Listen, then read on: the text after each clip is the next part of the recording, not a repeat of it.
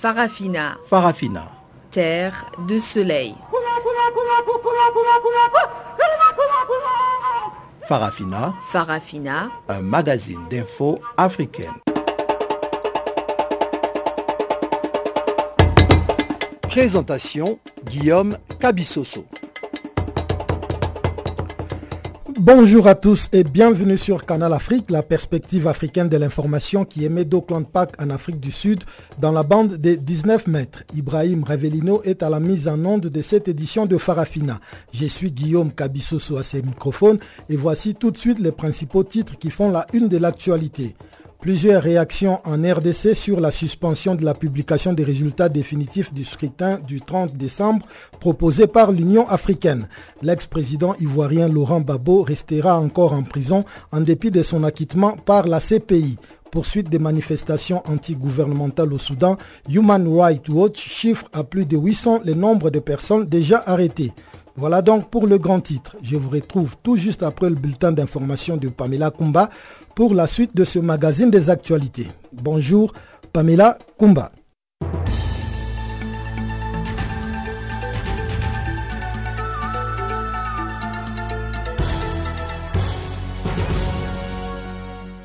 Merci Guillaume et bonjour à tous. Déception pour les supporters de l'ex-président ivoirien.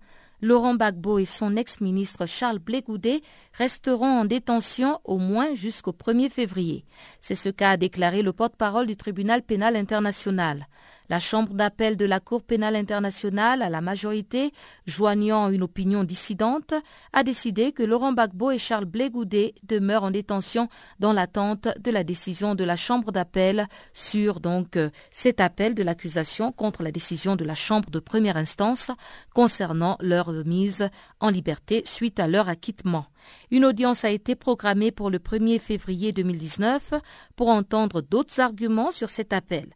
La Chambre a ordonné la présentation du mémoire d'appel du procureur au plus tard le 23 janvier, ainsi que les réponses y afférentes de Laurent Gbagbo et Charles Blégoudet, ainsi que des victimes participant à la procédure au plus tard le 29 janvier. L'Union africaine a examiné jeudi soir le cas de la République démocratique du Congo, dont l'élection de Félix Tshisekedi à la présidence du pays est contestée. À l'issue de son mini-sommet tenu donc euh, à Addis Abeba, les chefs d'État africains ont émis des doutes sérieux sur la conformité des résultats provisoires.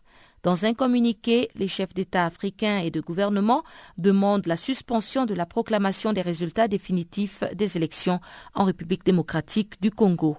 Et sous la direction du président rwandais, président en exercice de l'Union africaine, Paul Kagame, ils ont décidé d'envoyer lundi une délégation de chefs d'État à Kinshasa. Ils entendent placer Joseph Kabila devant une alternative inédite. La mission aura pour objectif de trouver un consensus sur une issue à la crise post-électorale dans le pays. Kinshasa a répondu par la voix de Lambert Mende, porte-parole du gouvernement. Il a déclaré que la Cour constitutionnelle de la République démocratique du Congo est indépendante et de ce fait, le gouvernement congolais et encore moins l'Union africaine ne peuvent lui dicter ce qu'elle doit faire.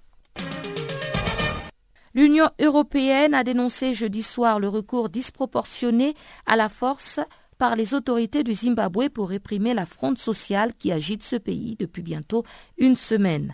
Un porte-parole de la Commission européenne, Maja Kosijansik, dans un communiqué a déclaré que l'Union européenne s'attend à ce que le gouvernement du Zimbabwe respecte les droits de l'homme et l'état de droit et qu'il garantisse une procédure légale adéquate à ceux qui sont détenus. Depuis le début de la semaine, le Zimbabwe a été le théâtre de violentes manifestations contre la hausse des prix du carburant à la pompe décrétée par son gouvernement.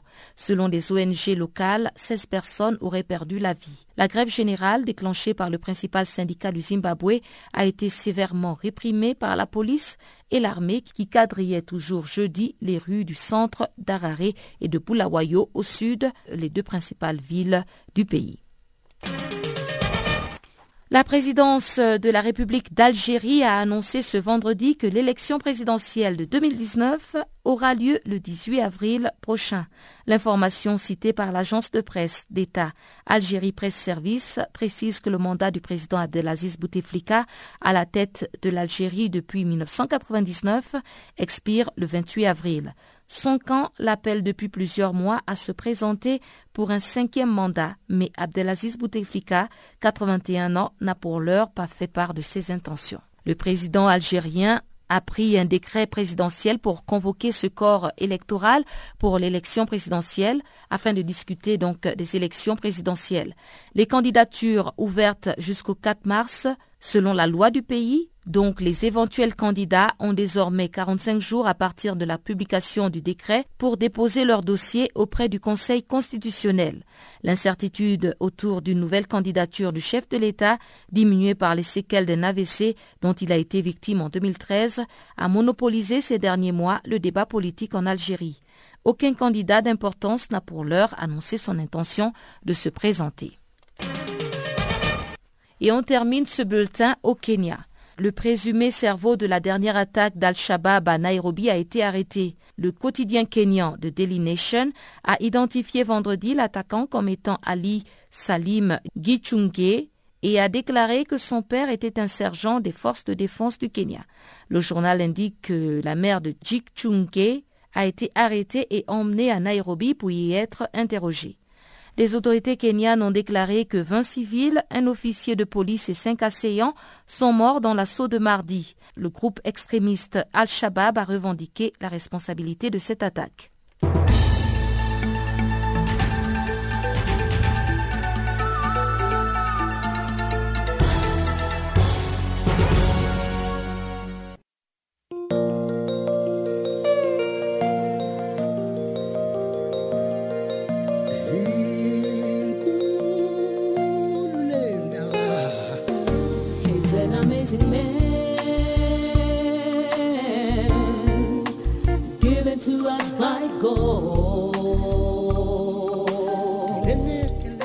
Channel Africa. Écrivez-nous sur notre page Facebook Channel Africa. Faites-nous des tweets French Farafina ou bien Channel Africa 1.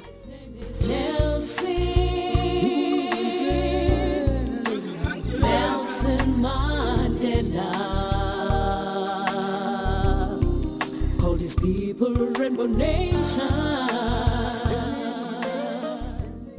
Une fois de plus, bonjour à tous et surtout excellentes conditions d'écoute. Nous ouvrons ce magazine des actualités par la République démocratique du Congo où le gouvernement a rejeté la proposition de l'Union africaine de suspendre la publication des résultats définitifs de la présidentielle du 30 décembre dernier. Selon Lambert Mende, ministre de la Communication et des Médias, porte-parole du gouvernement, la Cour constitutionnelle de la RDC est indépendante et de fait, les gouvernements congolais, encore moins l'Union africaine, ne peuvent lui dicter ce qu'elle doit faire.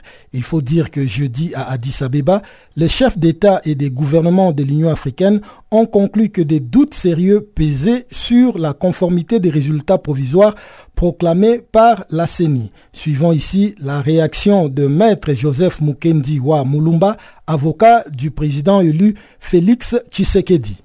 Personnellement, je ne suis pas affolé par cette déclaration parce que d'abord, il y a une première considération dont on parle très peu, ce que le processus judiciaire ne peut pas être arrêté par une déclaration politique ou une déclaration diplomatique. Donc, ce qui veut dire que le processus que tout le monde a engagé délibérément devant la Cour constitutionnelle, où toutes les parties ont plaidé, ont donné leurs moyens de défense, ce processus va arriver à une conclusion dans le délai de la loi, selon la loi, le délai de sept jours à partir du moment où l'affaire est prise en délibéré. Ça, c'est une chose, donc ça ne, ça ne change absolument rien. Je crois qu'on prend la déclaration de l'Union africaine comme une démarche politique pour amener la paix. Et je crois que quand il y a même une décision judiciaire, bien la démarche politique ne peut pas tout être mauvaise pour amener la paix. Un dialogue est toujours le bienvenu, et en ce qui me concerne donc, d'une part, je considère que le processus judiciaire est engagé, une déclaration politique ne peut pas empêcher les juges de dire le droit, mais malgré quand les, juges auront dit le droit, dans un pays, le dialogue est toujours permanent. Justement, la Cour constitutionnelle devait rendre ses verdicts euh, ce vendredi. vous avez les dernières informations à ce sujet, vous qui défendez donc la cause du président Élie Félix Tshisekedi. Non, le délai de la loi est de 7 jours. Il n'est pas dit que c'est aujourd'hui. Ils peuvent, à partir du moment où ils ont euh, pris l'affaire en délibéré, ils peuvent rendre la décision dans les 7 jours. Donc ce n'était pas qu'ils devaient rendre aujourd'hui. Le délai pour introduire était de 48 heures, de 2 jours, mais la Cour a 7 jours, donc euh, nous sommes toujours dans le délai. Autrement dit, euh, l'arrivée lundi à Kinshasa de la délégation de l'Union africaine pour euh, organiser une sorte de dialogue entre le belligérant, on peut dire, ne va rien changer quant au processus qui va amener au verdict que la Cour constitutionnelle doit prendre Absolument pas. La Cour est indépendante. Elle va rendre sa décision selon les règles de constitutionnelles, selon les éléments de droit qui sont produits. Mais n'empêche que, quand le droit est dit, il n'empêche que la diplomatie et la politique continuent. C'était Maître Joseph Mukindi Mulumba, avocat du président élu Félix Tshisekedi. Pour sa part, le camp de Martin Fayoulou voit d'un bon œil l'initiative de l'Union africaine. Je vous propose à présent de suivre le professeur John Malala du département chargé de la vulgarisation du programme de Martin Fayoulou. en tout cas, euh, je pense qu'une fois de plus, euh, l'Union africaine venait de se distinguer euh, évidemment, la fraude n'est pas quelque chose que l'Union africaine devra souhaiter parce qu'au fait, euh, ça va être une injustice complète qui va mettre fin à la démocratie en Afrique. Parce qu'on ne peut pas avoir quelqu'un qui gagne les élections avec 62% et un autre qui perd les élections avec 14% et, ou 15%, et on proclame celui qui a obtenu 15% président. L'Union africaine venait de démontrer une fois de plus un sens de responsabilité et c'est pour la stabilité de l'Afrique. Je pense que c'est une très bonne chose pour nous. Martin Fayoulou avait gagné l'élection du 30 décembre. Il est clair, tout le monde l'a vu. Euh, je serais étonné si l'Union africaine était partie dans un autre sens. Justement, l'Union africaine sera présente lundi à Kinshasa avec euh, une délégation à, la tête de laquelle sera le président rwandais Paul Kagame. Est-ce que pour vous, ce sera pour euh, négocier un gouvernement d'union nationale ou plutôt qu'est-ce qui sera dit lors de cette réunion selon vous?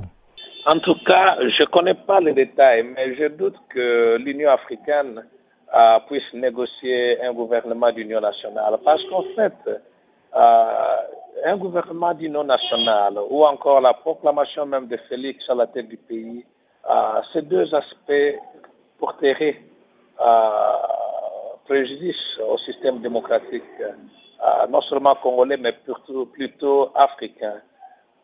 si aujourd'hui l'Union africaine venait demander à quelqu'un qui a obtenu 62% de négocier, d'entrer en négociation avec quelqu'un qui a aussi 15%, ça va décourager, nos, euh, ça va décourager euh, les électeurs. Parce qu'en fait, euh, le peuple s'est décidé. Le 30 décembre, le peuple a décidé clairement que Martin Fayoulou représentait les changements. Il fallait en découdre complètement avec le système afdélien actuel. Et c'est ça ce qu'ils ont fait. Donc, si l'Union africaine vient demander à Martin Fayoulou vient nous demander de négocier avec les perdants, en tout cas, je pense que euh, ça, sera une entorse très très grave et ça risque d'affecter les processus démocratiques. En d'autres termes, je voulais dire que l'on proclame Félix président ou encore que l'on demande à Martin Fayoulou de pouvoir négocier avec les autres, dans les deux cas, en tout cas, euh, c'est une entorse. Dans les deux cas, euh, c'est contre la volonté de notre peuple. Et je pense que, évidemment, Martin Fayoulou pourra décider de lui-même. S'il veut, il peut prendre d'autres personnes de l'opposition travailler dans son gouvernement, mais en tout cas, on ne devra pas lui demander de négocier avec les perdants. Euh, le euh, Mende vient de déclarer que la Cour constitutionnelle n'avait pas d'injonction à recevoir euh, de l'Union africaine et vous savez, aujourd'hui, la Cour constitutionnelle devrait finalement rendre euh, son verdict. Ne craignez-vous pas que cette Cour puisse confirmer l'élection de Félix Tshisekedi? Oui, mais c'est sur quelle base? Ici, nous voyons la SENCO qui a publié les résultats bureau par bureau. Et évidemment, pour que la Cour confirme l'élection de Félix, elle devra nécessairement demander un récomptage. Parce que l'on ne peut pas faire confiance à ce que Corneille Nanga a fait. Euh, les résultats sont clairs. Dans quel bureau, dans quelle province, euh, dans quel centre Félix Tshisekedi a-t-il obtenu les points qui euh, le rendent vainqueur de cette élection? Je ne parle pas ici pour des intérêts personnels égoïstes, mais je pense que ça vaut la peine que notre peuple puisse se réjouir parce qu'en fait c'est son choix. Il a fait son choix et tout ce que nous avons à faire, c'est d'honorer son choix. C'est ça la vérité des jeunes. L'ancien président ivoirien Laurent Babo et Charles Blégoudet, ex-chef du mouvement des jeunes patriotes, acquittés mardi d'accusations de crimes contre l'humanité, vont rester en détention jusqu'à une nouvelle audience le 1er février. C'est ce qu'a annoncé ce vendredi la Chambre d'appel de la Cour pénale internationale. Mercredi, la Chambre avait rejeté la demande de suspension de la mise en liberté par la procureure de la Cour. Pour comprendre pourquoi Gbabo et Blégoudé sont toujours en détention, on écoute les précisions du porte-parole de la CPI, Fadi El Abdallah. Oui, il y a deux points à, considérer séparément. D'abord, la question de l'acquittement la Chambre de première instance a à la majorité acquitté M. Vlegoudet et M. Laurent Gbagbo des charges qui étaient portées contre euh, eux.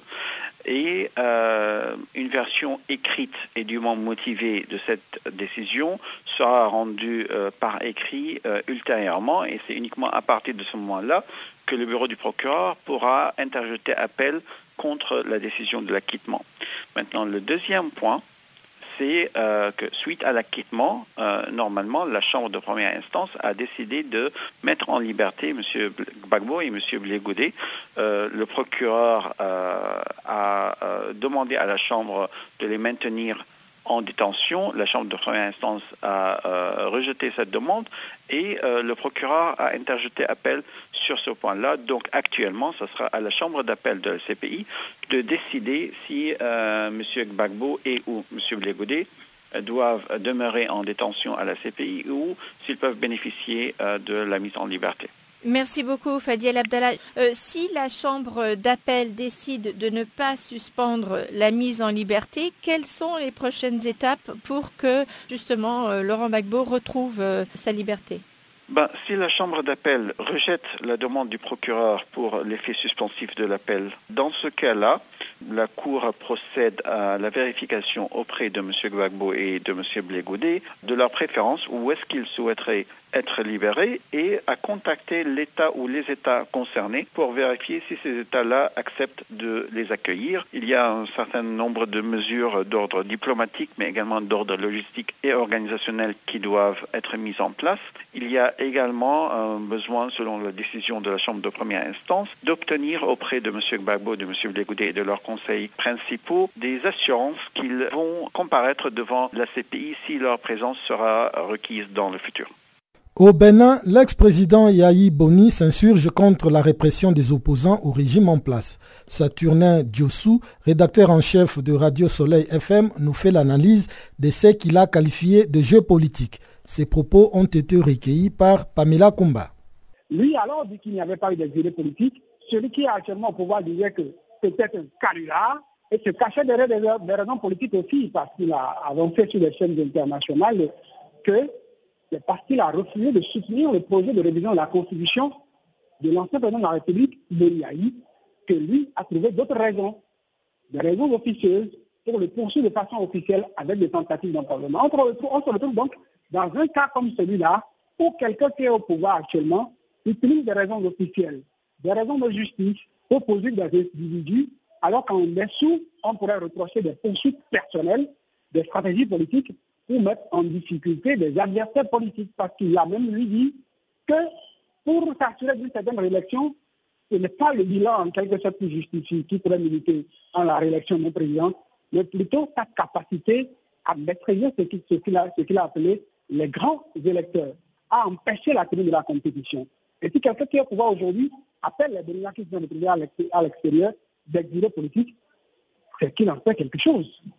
C'est qu'il fait que quand on est au pouvoir, on n'a pas besoin de justifier des raisons personnelles qui pourraient amener côté stratégie politique à écarter ses adversaires politiques afin d'assurer sa réélection, afin d'assurer à ses envies qui pourraient être politiques électorales pour ainsi dire. Et c'est pourquoi je disais à l'entame que c'est en cela peut-être qu'on comprend qu'on accorde d'intérêt à l'intervention de Thomas Boniaï, puisque vous demandez ce qu'il disait en substance, c'est qu'il n'a pas caché ses impressions, il n'a pas, pas hésité à appeler Comi Couché, à appeler Sébastien Germain à Javon, à appeler Valentin à, à Valentin pour le citer donc ceux-là d'exilés politiques. On pourrait comprendre aussi côté politique que Boniaï aujourd'hui, en position d'opposant par rapport à celui-là qui est pouvoir, Patrice Talon, se retrouve avec des personnes de son parti, FCDE, Force pour les points délai émergents, qui sont en difficulté. Valentin Agossi Valentin secrétaire exécutif national de la FCDE, la Force points délai émergents, tout comme Comi Coutier, qui fait partie du bureau exécutif national du, président Patrice Talon. Donc, actuellement, on pourrait se demander, si ceux qui sont en exil, la plupart n'étaient pas d'obédience FCDE, Boniaï allait tenir ses propos. Si Boniaï n'était pas en position d'opposant aujourd'hui, allait-il tenir ses propos? Lui qui au pouvoir hier refusait de reconnaître qu'il y a des exilés politiques, n'étant plus au pouvoir aujourd'hui reconnaît qu'il y a des exilés politiques au Bénin. Là se trouve la question. Je trouve que chacun pourra apprécier selon, selon, selon, selon ses opinions. Mais c'est ce que moi je pense que quelqu'un au pouvoir aujourd'hui trouve que celui quelqu'un d'autre qui est au pouvoir utilise des arguments officiels opposés des Béninois qui, coïncidence ou coïncidence, se retrouvent en position d'opposant Là se trouve euh, la question qu'on se pose sur les intrigues politiques d'un homme qui est au pouvoir pour écarter ses adversaires Rendons-nous à présent au Congo où les procès de l'opposant André Okombi Salissa pour atteinte à la sécurité intérieure de l'État a été ajourné s'inédit ce jeudi. Les autorités congolaises avancent officiellement des raisons d'État. L'opposant devait répondre de l'atteinte à la sécurité intérieure de l'État et des tensions illégales d'armes et munitions de guerre dont l'accuse la justice congolaise sous l'impulsion du magistrat Andé Okongalaka, procureur général.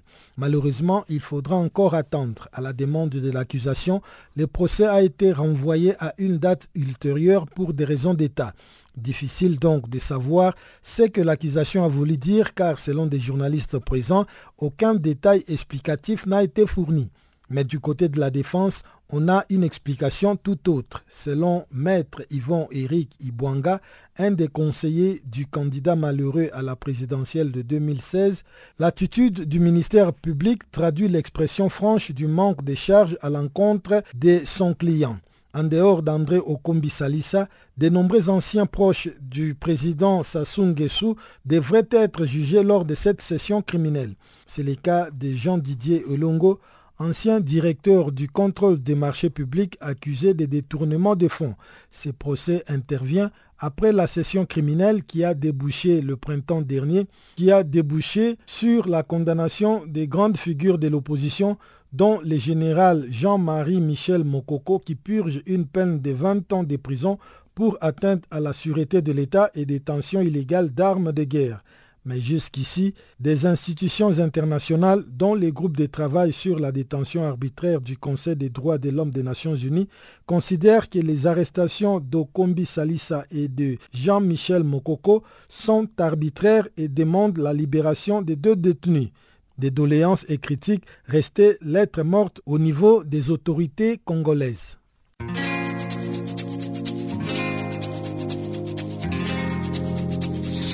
Vous écoutez Farafina, un programme en français sur Canal Afrique émettant de Johannesburg. Pour vos réactions à nos émissions, écrivez-nous soit à l'adresse électronique suivante farafina.channelafrica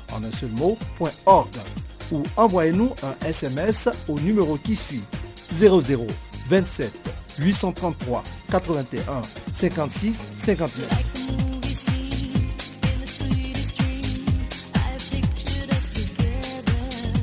Notre adresse électronique farafina.channelafrica en un seul ou par SMS 0027 833 81 56 59. Je vais à présent céder le micro à Chanceline Louraquois qui va décortiquer pour nous ce qui fait la une de l'actualité dans le monde économique.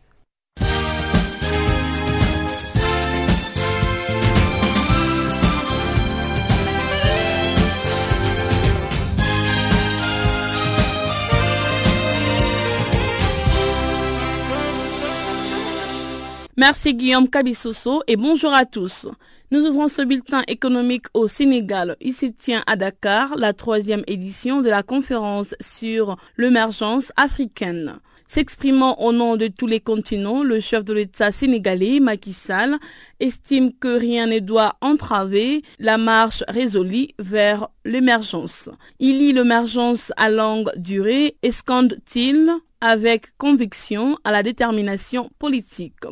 Également présent à cette conférence, le chef de l'État malien, Ibrahim Boubacar Keïta, a émis l'accent sur la sécurité sans laquelle il n'y a pas de développement. Il a indiqué que son pays compte allouer 15% de leur budget à l'agriculture.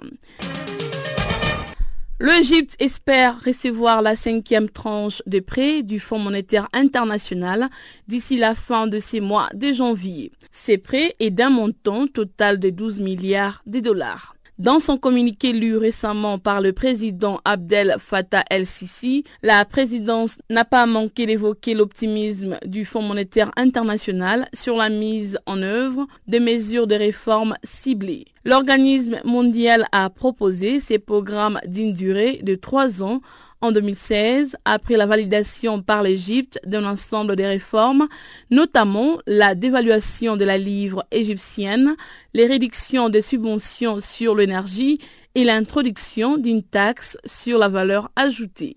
En outre, le Fonds monétaire international a reporté à une date ultérieure l'examen du programme des réformes économiques de l'Égypte, ce qui laisse entrevoir un retard dans le versement de la cinquième tranche du prêt qui s'élève à 2 milliards de dollars. Au Ghana, les frais de l'électricité vont connaître une hausse dès février prochain. En mars 2018, le dernier examen avait acté une réduction de tarifs de l'électricité allant de l'ordre de 17,5% à 30%. Mais la compagnie de l'électricité du Ghana a entrepris plus tard plusieurs travaux en particulier dans la région d'Ashanti où elle a dépensé environ 120 millions de dollars. On rappelle, la compagnie de l'électricité du Ghana est sur le point de céder ses activités de distribution au consortium philippin Meralco de février prochain. Le Maroc va abriter du 21 au 25 janvier prochain la première édition du sommet africain de technologie et d'innovation Africa Technovat. Les dirigeants des grandes entreprises internationales dans les domaines d'éthique, financiers, décideurs politiques, investisseurs africains et internationaux, représentants des gouvernements et présidents de chambres de commerce issus de plus de 50 pays se réuniront à Rabat pour débattre et mettre l'accent sur l'avenir technologique et la prospérité économique du continent africain. L'objectif principal du sommet est d'explorer et d'élaborer des politiques, des options de financement et diverses voies pour tirer parti de la technologie et de l'innovation pour fournir des infrastructures et des services dans des secteurs critiques vers la transformation économique et la durabilité de l'Afrique. Et pour terminer, le Niger, à l'instar de plusieurs autres pays d'Afrique, eux-mêmes du monde, fait régulièrement recours aux marchés financiers pour appuyer la réalisation de ses projets. La première opération de l'année a été lancée jeudi et c'est vendredi, il a été question de passe à la faveur, tandis que l'échéance est fixée au 1er janvier 2020. En effet, le Trésor public nigérien a émis ses jours sur le marché des capitaux de l'Union monétaire ouest-africaine des bons assimilables du Trésor pour un montant de 20 milliards de francs CFA au taux d'intérêt multiple. Bon à savoir, les titres émis sont remboursables le premier jour ouvré suivant la date d'échéance. Les intérêts sont payables d'avance et précomptés sur la valeur nominale des bons.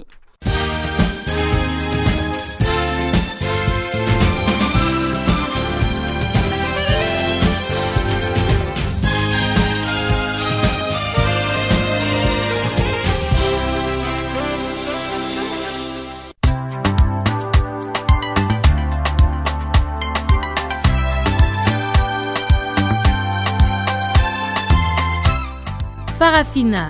Farafina.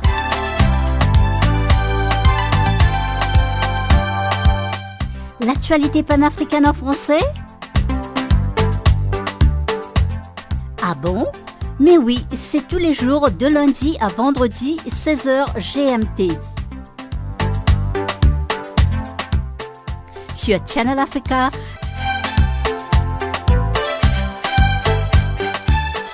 Et n'oubliez surtout pas de tweeter French Farafina.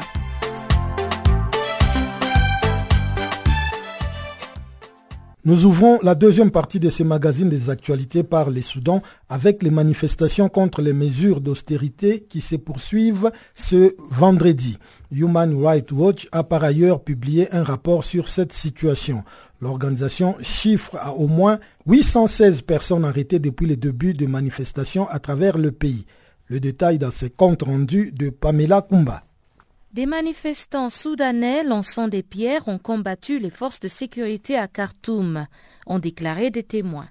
Un enfant et un médecin auraient été tués au début d'une cinquième semaine de manifestation contre les 30 ans de régime du président Omar Hassan el-Béchir. Des manifestations ont également éclaté dans six autres villes lors des troubles les plus répandus depuis le début des troubles le 19 décembre. Le comité des médecins du Soudan, un groupe lié à l'opposition, a déclaré que le médecin et l'enfant avaient été tués par des blessures par balle au cours des violences.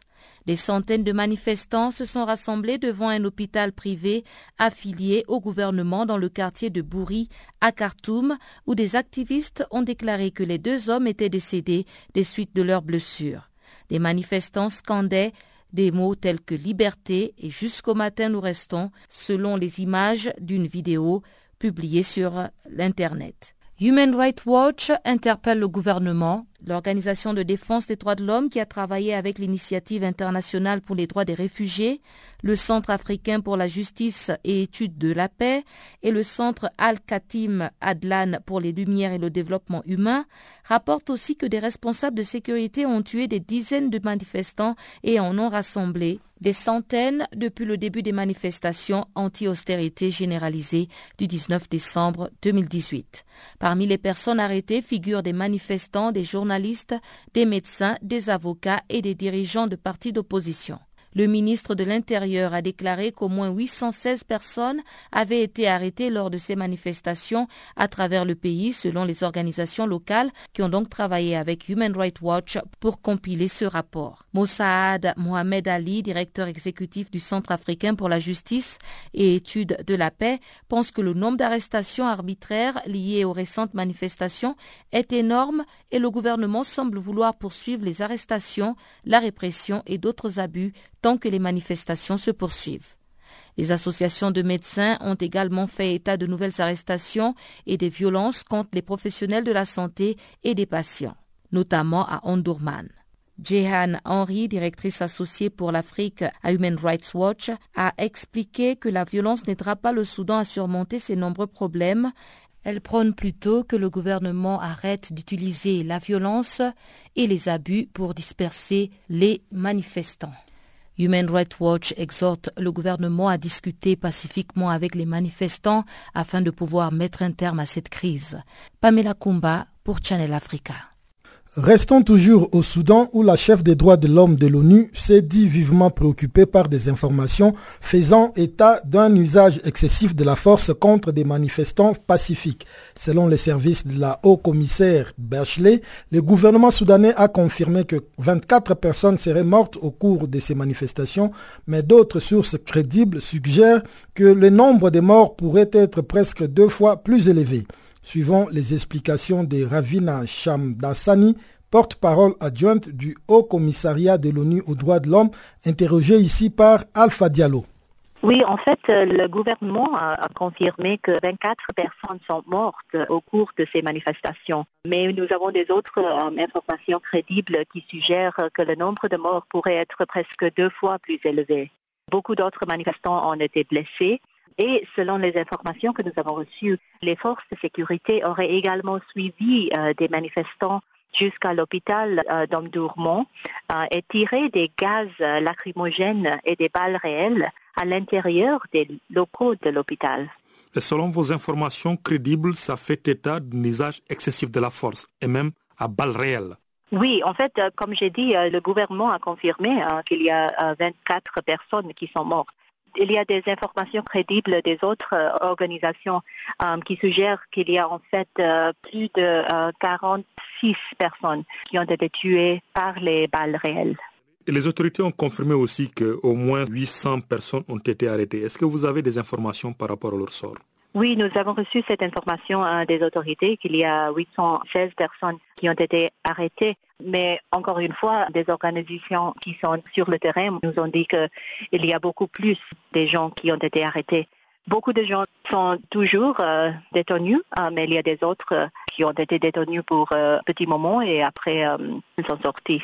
Il s'agit notamment de journalistes, de leaders de l'opposition, de manifestants et de représentants de la société civile qui sont impliqués. Oui, exactement. Le gouvernement, ils ont arrêté beaucoup de journalistes. Je pense qu'il y a au moins 38 journalistes qui ont été arrêtés, des leaders de l'opposition, des manifestants et des représentants de la société civile. Ravina, qu'attendez-vous concrètement des autorités de Khartoum?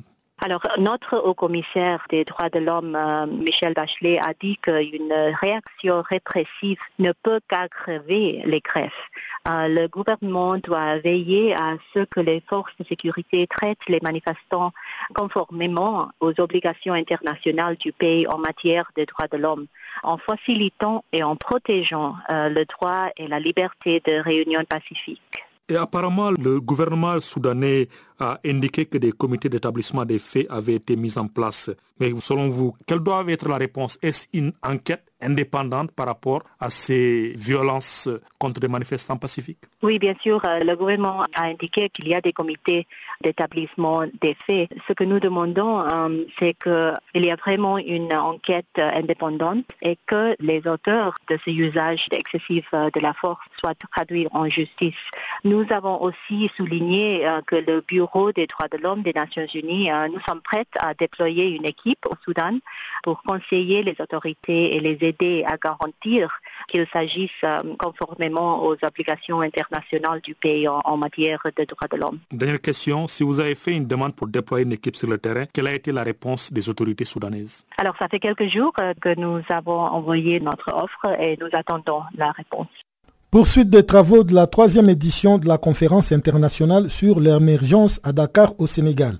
Le président sénégalais Macky Sall a animé jeudi un panel de haut niveau sur la vision de l'émergence en Afrique. Cet événement de trois jours est organisé conjointement par le gouvernement du Sénégal, le programme des Nations Unies pour le développement, en partenariat avec la Banque mondiale et la Banque africaine de développement. Chanceline Louraquois.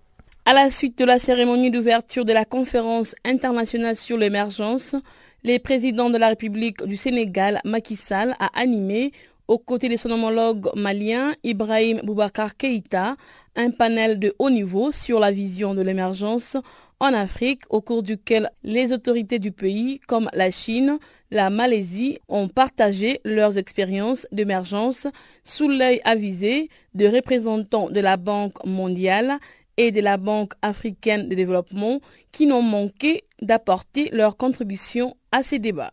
Pour le chef de l'État Macky Sall, l'émergence est un pari sur l'avenir qu'il faut planifier. Cette planification doit prendre en compte la question fondamentale de la gouvernance avec pour corollaire l'état des droits.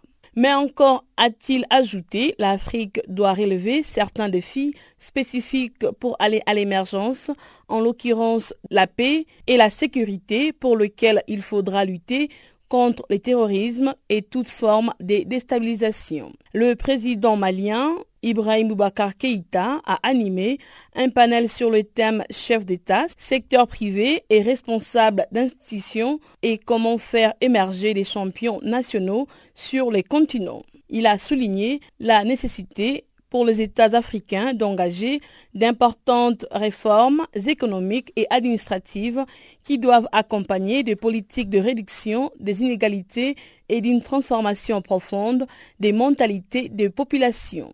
Pour renforcer cette dynamique vers l'émergence, les vice-présidents Afrique de la Banque mondiale, Maktar Diop, a recommandé aux États africains d'investir dans le capital humain et procéder à une transformation de leurs économies dans la durée en se dotant d'un secteur privé fort et en réduisant la perception du risque.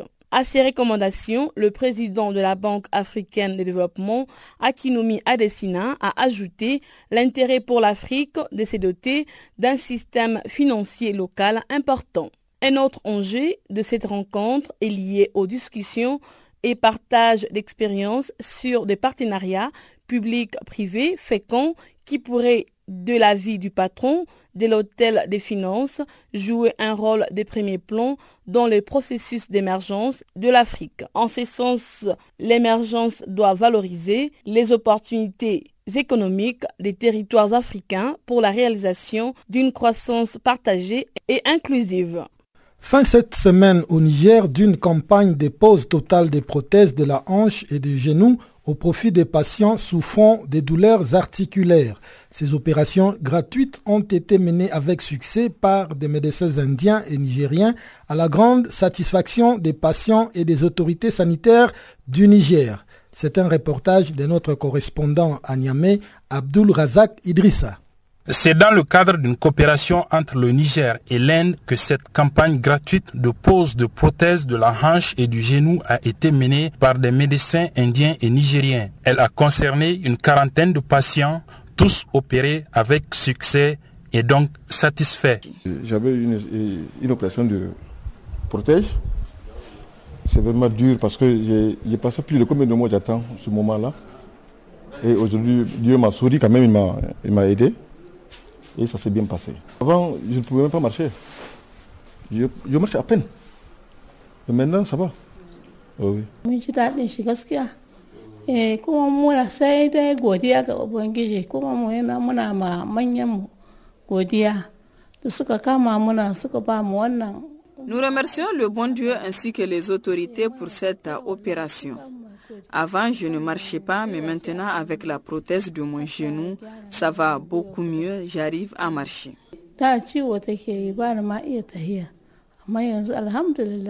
L'équipe de médecins nigériens était conduite par le docteur Sani Bako. Les prothèses sont essentiellement posées chez des malades euh, souffrant en fait de coxarthrose, c'est-à-dire euh, un vieillissement soit naturel ou même pathologique des surfaces articulaires euh, de la hanche.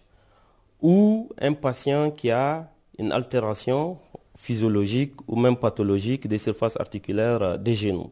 Tout ce que nous avions en fait posé, c'est des implants en fait de qualité. Nous ne craignons pas non seulement la survie pour la prothèse et aussi la durée même euh, de la stabilité prothétique. Les résultats étaient tout à fait spectaculaires parce que c'est des patients qui marchent à J, un post-opératoire. Ils se mettent en charge, ils commencent à déambuler déjà à J, un post-opératoire. Donc nous ne pourrons dire que c'est un résultat quand même satisfaisant. Les autorités sanitaires du pays ont salué cette coopération qui, au-delà de la satisfaction pour les patients, constitue un grand soulagement vu les coûts d'évacuation sanitaire que nécessiteraient toutes ces opérations. Bawan Alagoubakoy, secrétaire général adjoint du ministère de la Santé publique. C'est un véritable plaisir pour nous en tout cas de voir la qualité de travail qu'ils ont eu à abattre.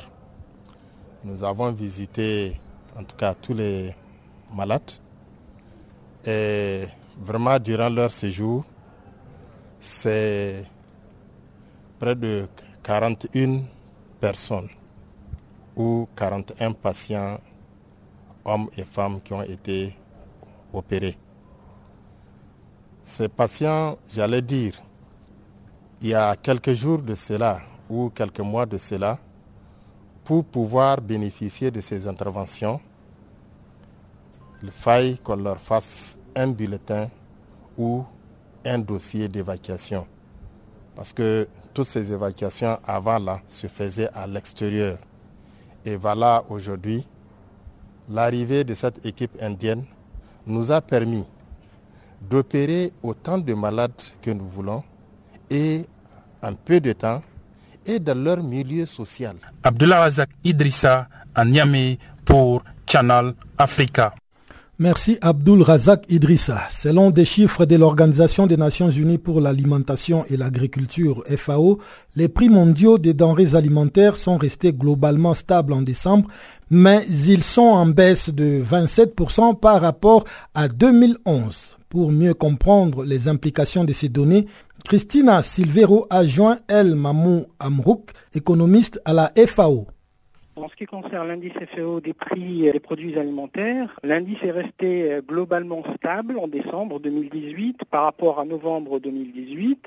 Cependant, en glissement annuel, l'indice, disons, a perdu 3,5 points par rapport à 2017. Il est en fait près de 27% inférieur par rapport à son niveau de 2011. Donc euh, ce qu'on peut dire, c'est que depuis 2011, on observe une tendance baissière en général des cotations euh, des produits agricoles. Qu'est-ce que ça veut dire exactement? Quels sont euh, les facteurs qui contribuent à cette baisse? D'abord, je voudrais dire qu'il y a trois facteurs hein, qui expliquent cette tendance baissière au niveau mondial, au niveau international.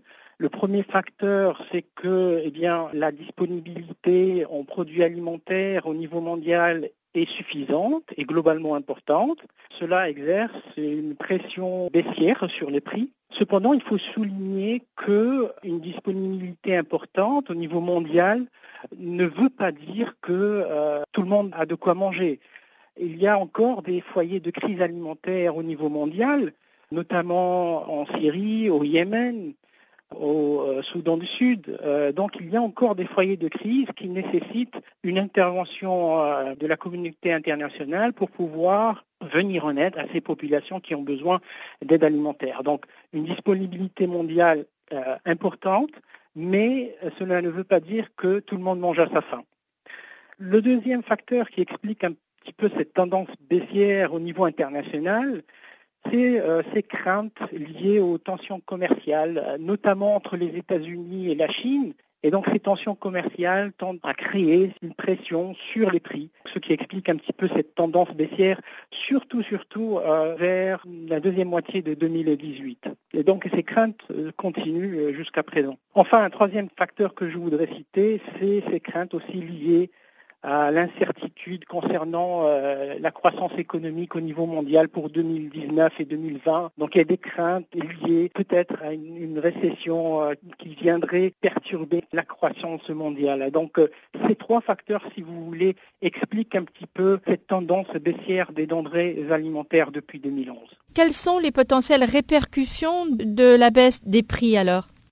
Eh bien, contrairement à la période de 2006 jusqu'à 2011, où on a vu des prix alimentaires euh, au niveau mondial vraiment à des niveaux très très élevés, des niveaux records, donc, euh, durant cette période-là, la balance du marché, disons, penchait vers les producteurs. Donc, les producteurs agricoles étaient assez contents, mais euh, c'est surtout les consommateurs qui ont pâtissé un petit peu. Donc aujourd'hui, maintenant, je dirais que la tendance est renversée et puis c'est surtout les consommateurs qui vont profiter de ces prix euh, en baisse, puisque au niveau mondial, hein, généralement, globalement, les prix des produits alimentaires de base devraient diminuer, ce qui devrait favoriser une diminution de l'inflation, de la croissance de l'inflation des produits agricoles, des produits alimentaires, euh, certainement au niveau des pays qui ont souffert de l'augmentation des prix euh, au cours de la décennie précédente. Donc j'imagine maintenant on peut dire que le marché s'est un petit peu euh, renversé, c'est surtout le consommateur qui bénéficie et qui va bénéficier de ces prix alimentaires à la baisse.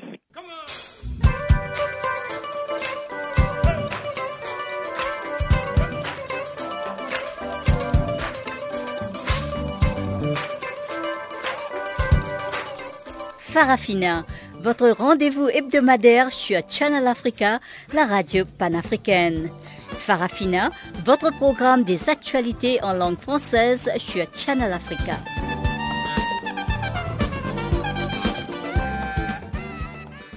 Nous voici presque à la fin de notre programme de séjour, mais avant de nous séparer, cédons encore le micro à Chanceline Louraquois qui a compilé pour nous les informations sportives.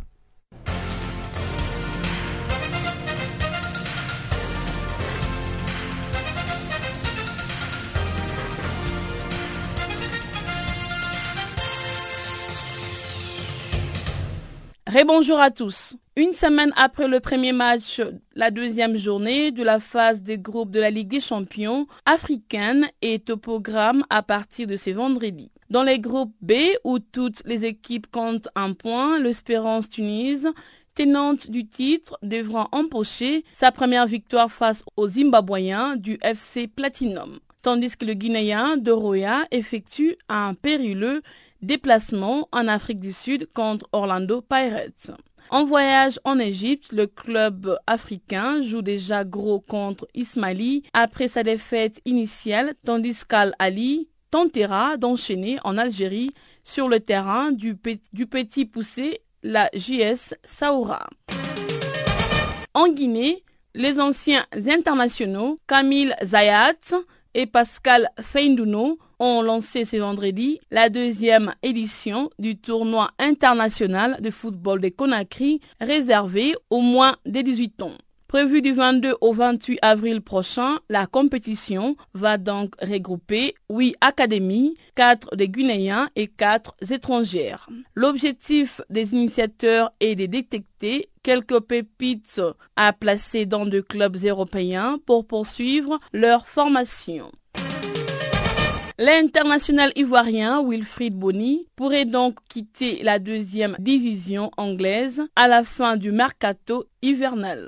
Selon la presse anglaise, l'attaquant de 30 ans est dans le viseur de Galatasaray. Le club Stambouliots, qui veut renforcer son secteur offensif, ces mois de janvier a fait des bonnies lignes de ses priorités pour le mercato. Auteur de sept matchs cette saison avec les Swans, l'international ivoirien, aux 5 ans des sélections, peine toujours à retrouver la plénitude de ses moyens dix mois après la grave blessure au genou qu'il a éloigné de terrain un bon moment. En Algérie, apparu à 11 reprises en Ligue 2 avec Troyes au cours de la première partie de saison, l'international Ahmed Kachi ne terminera pas l'exercice dans l'aube. Après avoir déjà évolué à Charlton, les milieux défensifs du 30 ans retrouvent l'Angleterre. Il a été prêté pour 6 mois à Oxford United FC en 2-3. Le Fennec y retrouvera Carl Robinson, son ancien entraîneur à Charlton. La Tunisie et l'Égypte ont décroché jeudi leur ticket pour le huitième de finale du mondial de handball 2019 en Allemagne et au Danemark.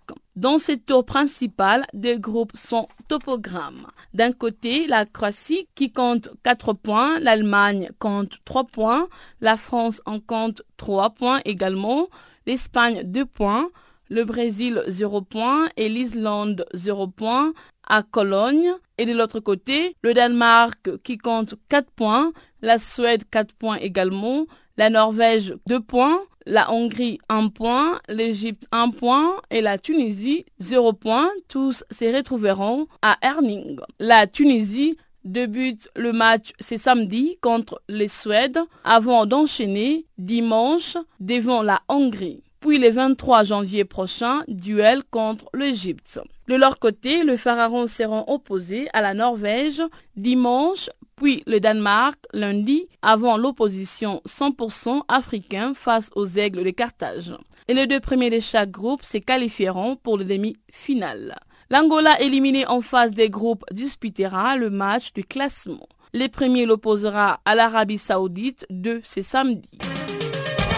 À moins de cinq mois de la Coupe du Monde de football qui aura lieu en France du 7 juin au 7 juillet prochain, l'équipe de France féminine entre un peu plus dans sa préparation avec un match amical face aux États-Unis ce samedi 19 janvier au Havre. Les Américaines championnes du monde en titre constituent un test de choix pour le bleu. Mais Corinne Diacre, sélectionneuse de française, est mise sur une montée en puissance progressive de son groupe. En début de cette semaine, Corinne Diacre a tenu à recadrer la situation de Bleu. Selon elle, le passage à la nouvelle année n'est pas tant significatif dans son esprit. Elle est la première femme à avoir entraîné un club pro-masculin à Clermont en Ligue 2 de 2014 à 2017. C'est par cet élément que nous mettons fin à notre bulletin des sports. Merci de l'avoir suivi.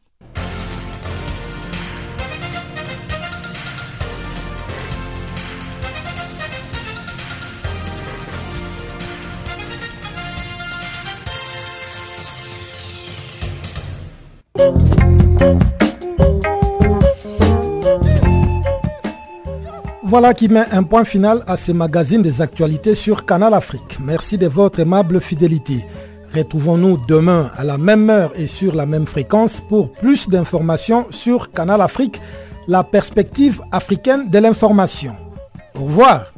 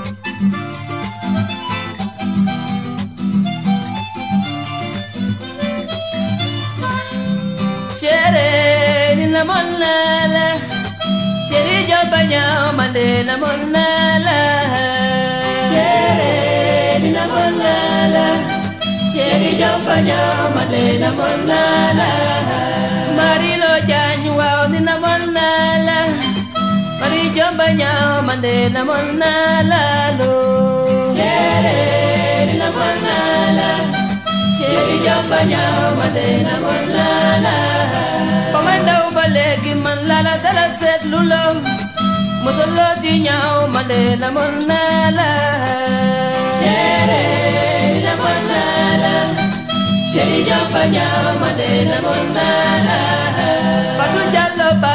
Wa ni na mon na la patu up ne kune male la mon na la chere la mon na la chere nyaw pa nyaw male la mon na la نحنا روتنا بمكجوبة مريف جاي مدينة منالا شيرينا منالا شيري جنبا نيا مدينة منالا مري جنبا نيا واونينا منالا مري لغبا مدينة منالا شيرينا منالا شيري جنبا نيا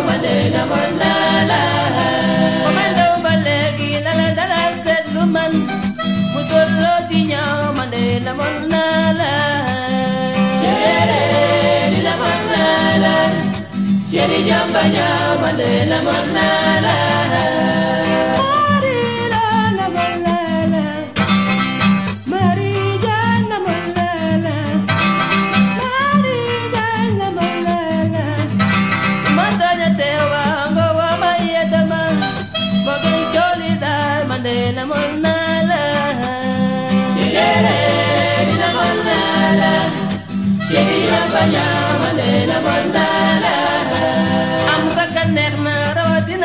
Juba, Bini lo mi jamba nyao mane na monala Chere ni na monala Chere jamba nyao mane na monala